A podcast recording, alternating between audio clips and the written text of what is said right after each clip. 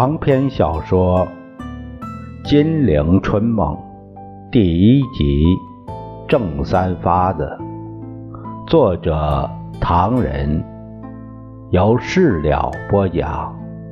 第三十一回，陈布雷投奔南昌，孙传芳逃离上海。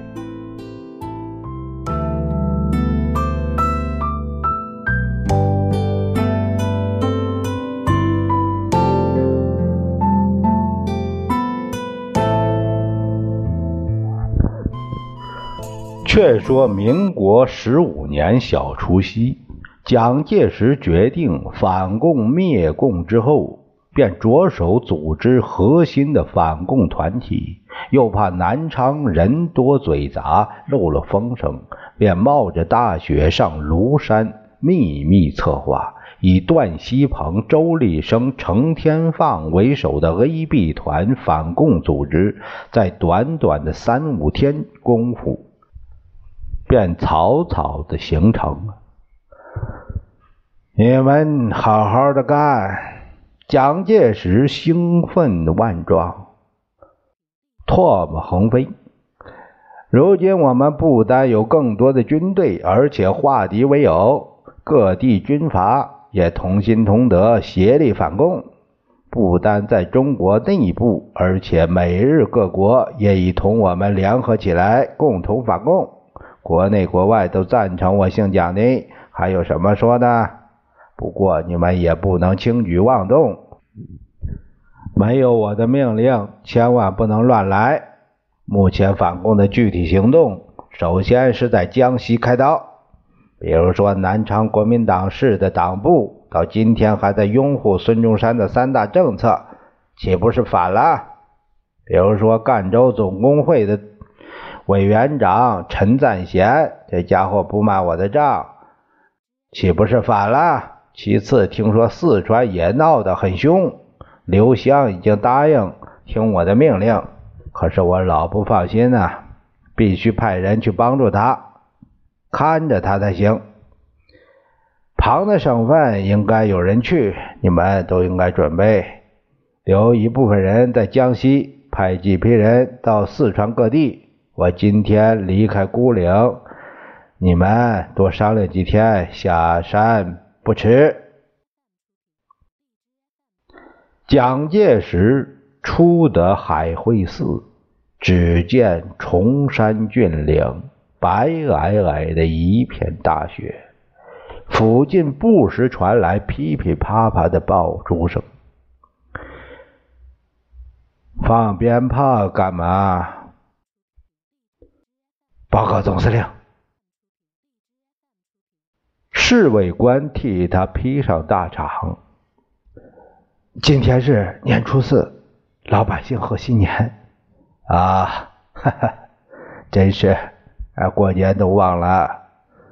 边说边坐进轿子，一口气儿直下好汉坡，到达了莲花洞，换汽车回到总部。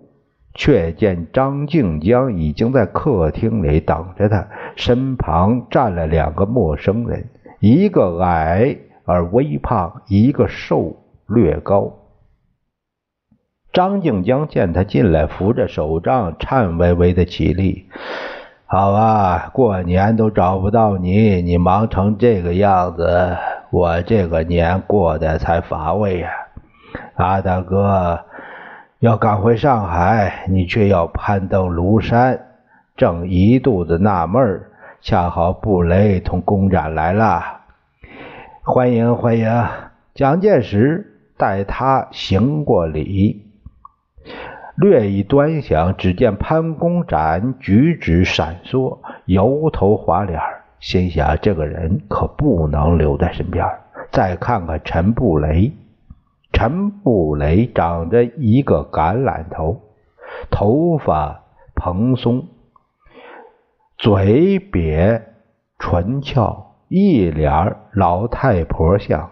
心想，这倒是个安分的角色，难怪阿德格说陈布雷做我的秘书比较合适蒋介石大拉拉的同张静江并排坐着，让他们在椅子里坐下。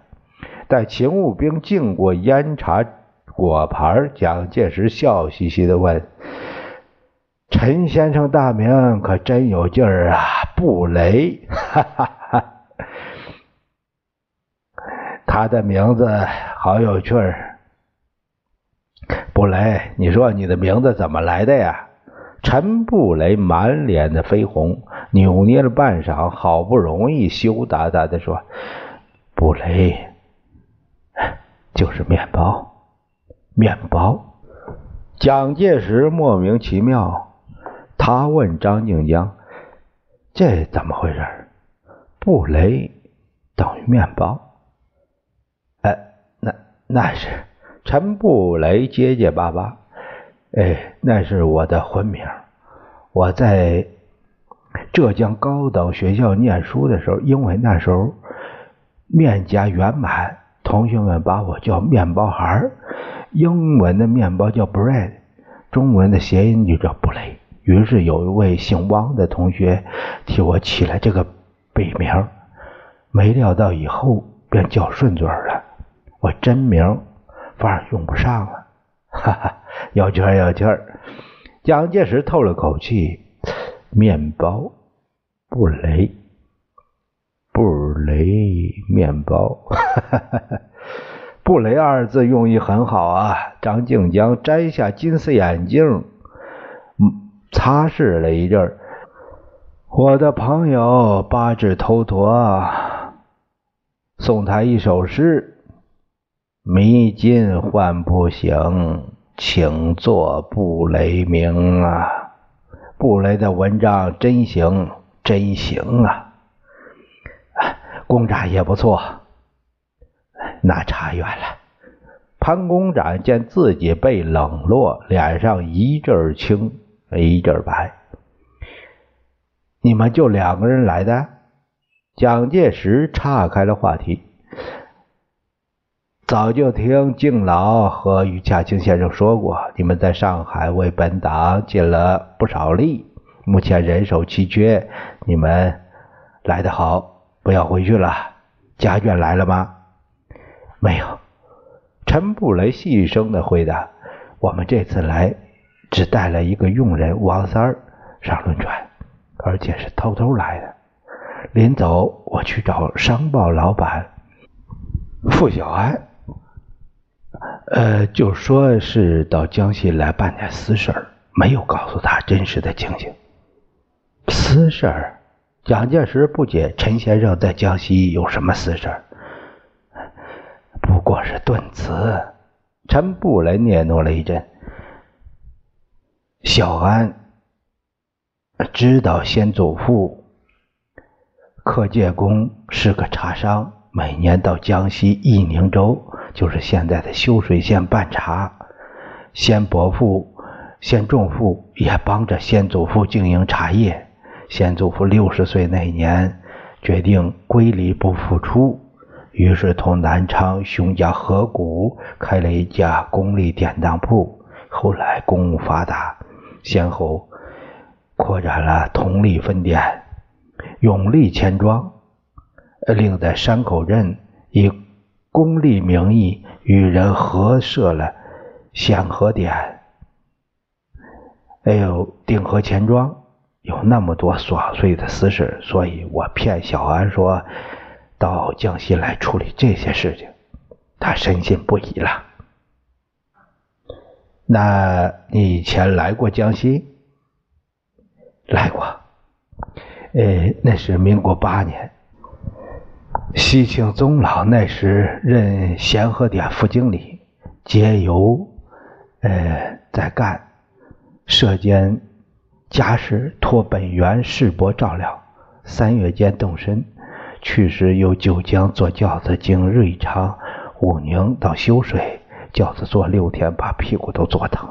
回来由水道到涂家铺，登岸换乘南巡。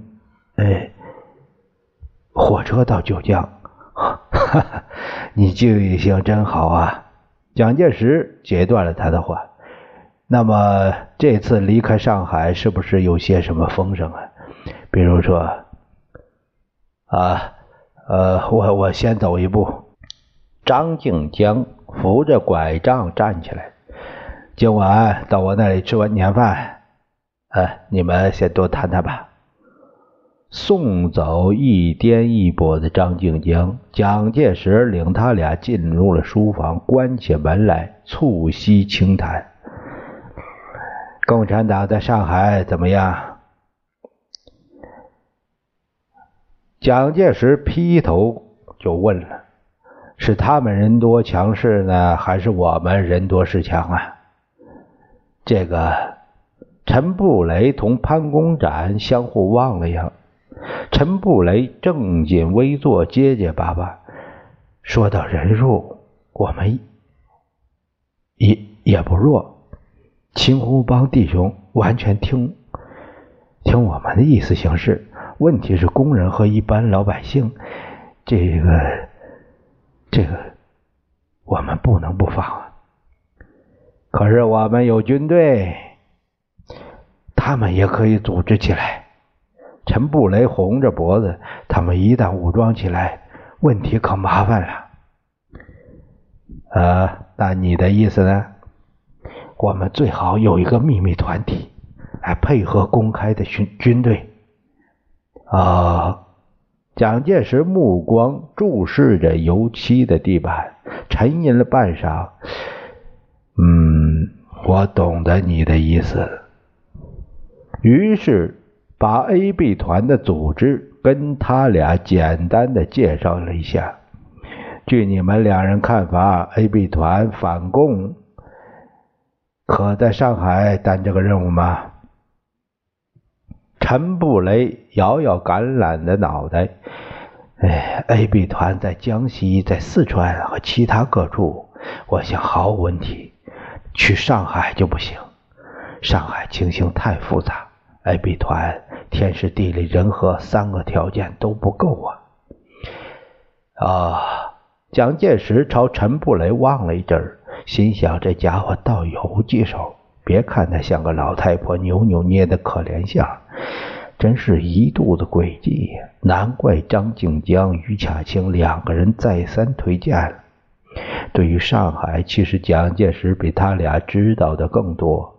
水里进，火里出，蒋介石身心上就落满了上海给他的创伤。他一下子想到了黄金荣、张啸林和杜月笙。由他们三人主持类似 A、B 团的工作，但是再合适也没有了。于是他嘴上却问：“那你的意思如何呀？”啊，我放肆了。陈布雷唾沫横飞。我看最好还是运用青红帮弟兄，由黄、张、杜三位暗中主持，那就好，好，好。蒋介石。摇晃着大腿，好好好，你们这次先回去一趟，传我的意思。不过千万别用帮会的名义，叫人听了起反感。我看还是用共进会这个名誉好。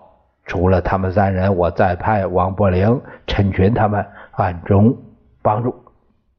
共进会，陈布雷一怔，这名字是否合适啊？民国元年成立以后，民国二年，英贵新就替袁世凯杀死了宋教仁，这牌子不大响亮。随便起个名字也可以。蒋介石有点不高兴，不过我的意思，希望共进会恢复。应贵新没有关系，将来大局平定，我给他一个义士名义好了，怕什么？嗯嗯，陈布雷满身发汗，好好，就叫共进会，我们先回去传达一声。你们还没有正式入党吧？蒋介石笑嘻嘻的问：“正式办理入党手续怎么样啊？”陈布雷同潘公展笑着，彼此忘了吧。其实啊，哎，蒋介石打了个哈欠。你们不论在精神上，在行动上，早已经是本党的同志了。入党不入党本来就没什么关系，不过入了党，好多地方方便些。陈布雷、潘公展只是微笑。那就入党吧。过了年儿办手续，有什么应该准备的吗？蒋介石摇摇头，很简单，我同国父做介绍人，你们两个宣个誓就行了。你们的党籍、立组织部的直属区的分部。回头我先让他们准备两个大红缎子封皮的党证，那是最高级的党证，普通。哎，不过是一张白纸。谢谢总司令。陈布雷同潘公展起立为礼。陈布雷继续报告：这次所以要偷偷摸摸离开上海，因为商报的言论出了点小毛病。唉，商报正是多灾多难，人事儿纠纷复杂万分，经费不够，时常欠薪。我白天忙着通商银行文读，傍晚去报馆，精神已经不够了。于是三天两头生病，和那药炉子结了不解之缘。北伐军克武汉，商报以大字标题记载特详，引起了董事会那个谢恒林、林梦华几个人的惊恐，说商报怎么能得罪吴子玉呢？他们便。告诉了傅小安，傅小安说：“布雷一向稳重，不会出毛病。他正病着，代理他的潘公展为人如何，那就不得而知了。”于是派出叶伯云到商报去监视。这一来，公展固然不高兴，我也有点不自在。公展知道申报的矢量才需要用人的，便参加了申报。同时，上海空气也颇为紧张，于是我就同他上南昌来了。好，好，好！蒋介石一个劲儿打哈欠。我去休息一下，还有点事儿要办。晚上在敬老那吃年饭，我们再谈吧。在张静江的寓所，决定了陈布雷的命运，留在蒋介石身旁。专司文读，同时要潘公展先回上海，传达蒋介石对黄金荣、张啸林、杜月笙的命令，恢复共进会，伺机行动。二月初，陈布雷、潘公展正式入党。潘公展怀着那份红缎的党证，喜滋滋回上海去了。陈布雷迁入蒋介石总部。西华厅记录蒋的大义，用蒋的名义发表了一篇告黄埔同学书，号召革命。大体上是不错的。蒋介石拿了文稿看了一遍，不过对痛骂军阀和帝国主义那些词似乎还不够有力。是是，陈布雷诚惶诚恐。不过。如果词句用的太重，对共产党是否有利啊？蒋介石笑了笑，只要共产党以为我真的拥护三大政策，那我们就成功了。记着，在我的文告里，且不可有一字一句引起共产党的警觉。蒋某人要反共，这是不行的。蒋介石坐了下来，他拿起纸笔。我要发表一篇对党务宣传大纲的宣言，让共产党听了满身舒服。只要他们听得舒服，我什么话都可以说。哈哈哈哈该怎样措辞呢？你，蒋介石双目注视着地面，半晌，他才说：“呃，你替我对党务宣传发点牢骚。”可是不能形之于色，稍有点柔弱一些，我们真正的意思无妨。板起面孔，现出同武汉唱对台戏的样子，那就不好。尤其主要的武汉这个国民党中央，关于实行民主、反对独裁那些白昼见鬼的决议，我们在心里当他放屁。在我的宣言里，可要特别表示有兴趣，懂吗？懂懂。陈布雷忙不迭地记录着，懂。我们这样做是要使他们深信不疑。你预备怎么写啊？我就说，对于中央党部之决议，中正一时一刻勿或稍忘。好，好，好。蒋介石一跃而起，我出去办点事儿，你赶紧拟稿，晚上让我过目，希望在二月二十五日那天发表。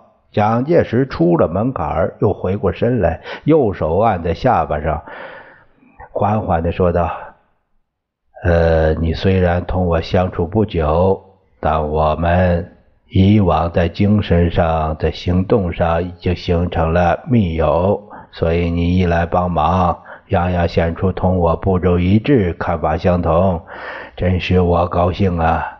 啊啊！陈布雷直挺挺的站着，也不知道他的下文如何。你们从上海到江西之前，知道我去了庐山，加紧进行 A B 团。可是，在去庐山之前，我曾经到武汉去过一趟，你知道吗？我听说过，不过不详细。我是一月九号到武汉的，在那个他妈的民众欢迎大会上，共产党哪是欢迎我，简直把我教训一顿，说什么团结民主、反对独裁，尤其是鲍罗廷，竟敢批评我违反孙中山的政策。哎，我当时没有同他们辩，反而假装着，哎，阿木林，跟着他们叫了一阵口号。可是我这口气啊，娘西皮，一辈子绝不能忘。所以我一回南昌，加紧进行 A B 团，同时对武汉方面相反表示了软弱。这是我们在北伐期间对付共产党的主要手法。你已经抓住了这一点精髓，不过我还得把武汉之行的这个经过告诉你，让你参考参考，可不要跟旁人说了。不不不。那么，对于武汉中央党部这个决议，要不要在宣言内交代一些？比如说，承认它是本党高级干部会议的宣言，要实行民主，反对独裁，提高党权，扶助功能运动，召集三中全会，并在吴玉章主持下组织行动委员会等等。这个，这个，这个不必了，虚晃一刀就行。他说完，就往外走了。目送满腹心事的蒋介石踱出西华厅，陈布雷从此以后陷入满腹心事的日子，再也拔不出了。神经衰弱的陈布雷传达着蒋介石一连串火爆式的命令。并替他的计划参加意见，同时应付着武汉方面血肉含电、格杀呐喊，在陈布雷虚弱的视觉中交织成五颜六色，一片杂乱。他起先几乎支撑不住，渐渐的也习惯了。陈布雷颤抖着手记录着。二月十七日，北伐军占领杭州。二月十八日，龙云任云南省主席，表示服从国民政府。二月十九日，英国大使签订汉口、九江英租界协定，两处租界由武汉政府正式收回。同日，北伐军占领浙江全省，上海工人。为配合北伐军进展，举行了二次起义。二十一日，罢工工人达到三十六万人以上。二十二日，起义开始，结结果在租界工部局和孙传芳镇压下失败。二十九日，武汉宣布罢工一小时，声援上海工人起义，抗议帝国主义帮助军阀镇压工人起义。三月间，蒋介石杀心大起，陈布雷耳边响起一片枪声。三月七日，国民党二届二中全会在汉口开会，决议一切政治、军事、外交、财政权集中于党，提高民主，废除主席制，以防止独裁，免去蒋介石中央党务委员会主席、军事委员会主席与组织部长职。决定了各部部长，蒋介石发出了第一枪，A、B 团替他出了口气。赣州总工会委员长陈赞贤倒卧南昌街头，杀尽这些共产党！蒋介石咬牙切齿，不能叫人看出是谁干的。陈布雷忙把 A、B 团首领段锡鹏、周立生等拉进了西花厅，做得干净利落点 A、B 团是在十六日那天结队在南昌的街上，拿着旗子大声的喊叫，冲到南昌国民党的党部，连孙中山的像也撕了。段锡鹏骂道：“你他妈的拥护孙大炮三大政策，如今老子奉命来解散你们！”瞧你们的三大政策放在哪去？九江还要热闹。十七日那天，九江总司令部特务处处长蒋介石青红帮的弟兄们奉令召集党政军帮，在九江街头上大呼口号：“新军阀万岁！蒋总司令万岁！打倒赤化分子！”边叫边拿着长矛大刀围攻拥护孙中山三大政策的九江国民党部总部的总工会，工会多人受伤，工人们组织纠察队，准备解除暴徒武装。蒋介石的卫士大队到了，掩护暴徒出事，并以保护为名占领了党部与工会。当夜，蒋介石成立了戒严司令部，不让工人动弹。安庆也跟着闹起来了。二十三日那一天，党羽们利用蒋的团体，比如说安徽总工会的名义，发起了欢迎蒋介石大会，四处收买敢死队。我们要一百人，上面有规定，敢死队每名四块大洋，杀共产党，轻伤者赏百元。重伤者赏五百元，丧命者赏一千五百元。你们去干嘛？陈布雷替蒋介石给四川的刘湘去了个急电，现于两周内消灭革命。兹派出干练人员二十余名，兼程入川，相助五兄勿起。于是三月三十日那天，刘湘在重庆大杀一阵，几千个年轻人无端端的倒卧在血泊里。福建也响起了枪声，凡是蒋介石权力能达到的地方，都响起了枪声。不过这枪口并非对着军阀。并非向着反革命分子，并非向着阻挠北伐、阻挠中国国民革命的外国在华军队。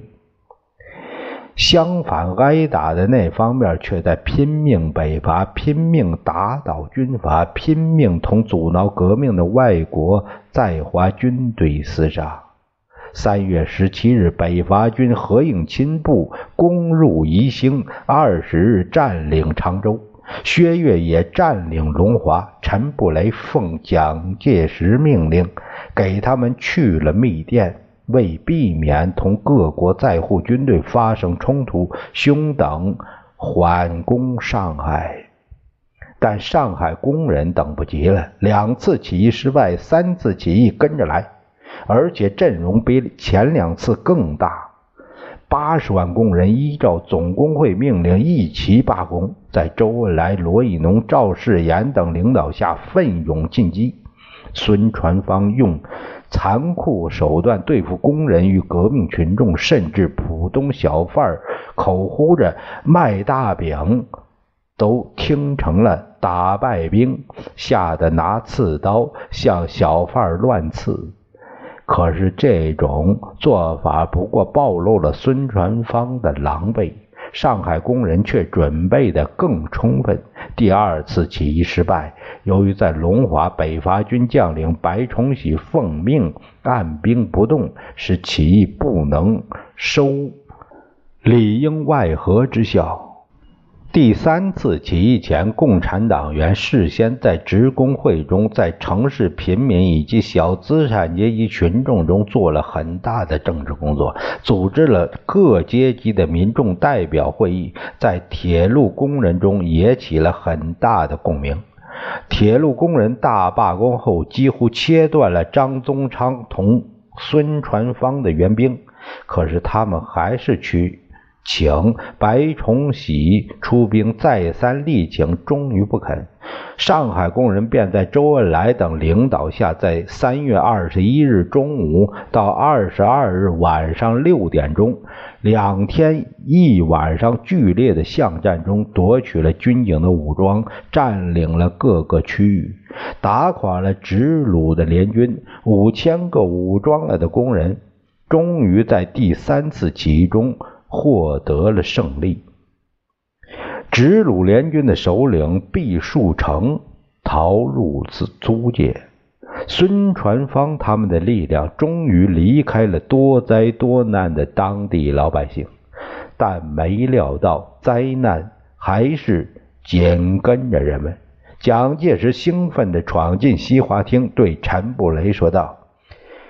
上海给共产党解决了，赶快命令白崇禧部队开进去，我们也要到上海去。我跟你分头去，你帮我联络一些浙江朋友，听听他们的口气。白崇禧的队伍于二十二日下午六时离开上海，工人夺取整个上海不过几小时。便兵不血刃、耀武扬威，开进上海去了。这正是你革军阀命，我革革命命。革命与革命，想想真要命。